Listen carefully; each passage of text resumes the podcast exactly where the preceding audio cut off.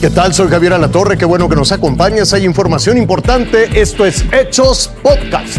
Yo soy Carolina Rocha y nos vamos directo a las destacadas. Un luchador profesional abusó de su fuerza para golpear a un niño de 5 años sin ninguna razón aparente lo hizo durante una función de lucha libre. Evidentemente la gente casi lo lincha.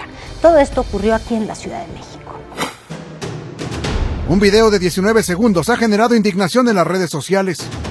Las imágenes fueron captadas la tarde de este viernes 21 de mayo en calles de la colonia Aviación Civil de la alcaldía Venustiano Carranza al oriente de la Ciudad de México. Se llevaba a cabo una función de lucha libre. La abuelita llevó al niño para disfrutar del espectáculo. Los asistentes se emocionaban con las evoluciones de los gladiadores y cuando el referee levantaba la mano a los vencedores, la cámara hace un recorrido hacia la izquierda Ahí se capta el momento justo en que uno de los luchadores, Einar el Vikingo, identificado como Víctor N., quien se encontraba fuera del ring, jalonea al pequeño de 5 años, luego lo lanza proyectándolo contra el suelo.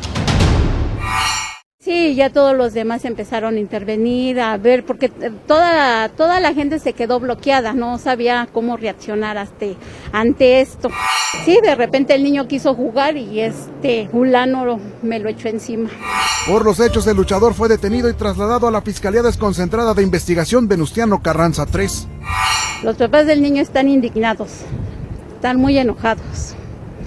Pero pues aquí lo único que quiero, le vuelvo a repetir, es justicia.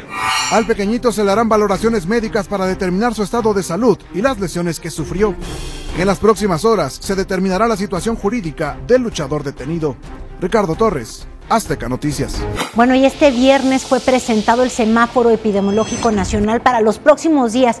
Mire usted, 16 estados se van a encontrar en color verde, prácticamente la, la, mitad del país. Otros 15 en amarillo, entre ellos la Ciudad de México, el Estado de México y también Puebla. Quintana Roo es el único estado en naranja y nuevamente no hay ninguna entidad de nuestro país en color rojo, en semáforo rojo. El regreso a clases presenciales va a ser gradual y voluntario. ¿De dónde le hablo? Bueno, pues de Nuevo León. Lo van a hacer con un aforo del 30% y por eso voy contigo, Jesús Vargas, que tienes todos los detalles.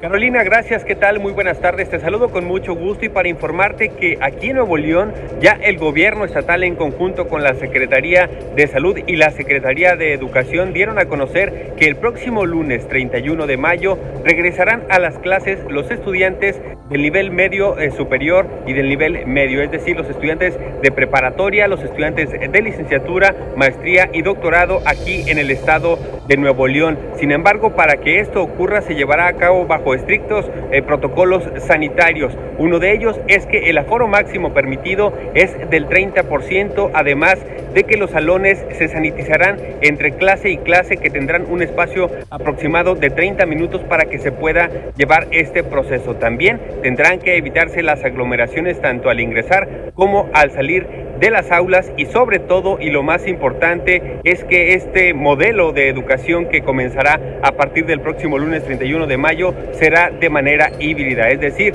continuarán las clases presenciales de manera voluntaria para los estudiantes que deseen acudir a las aulas y también continuarán de manera virtual para quienes aún eh, decidan permanecer en su hogar. Hasta aquí mi reporte. Muy buenas tardes, Carolina.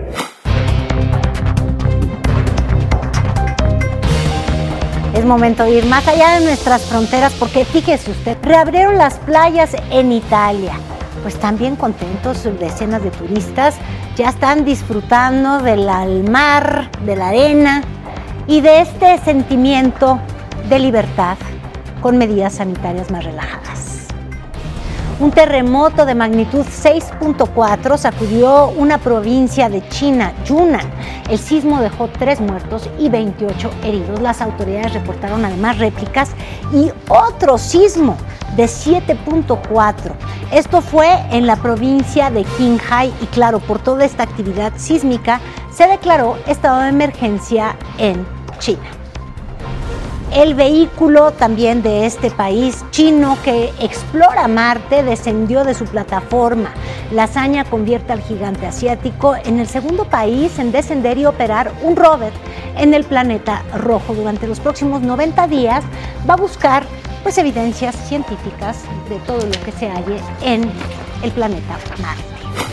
Lo invito a que siga con nosotros mañana con detalles de más información que justo ahora está en desarrollo.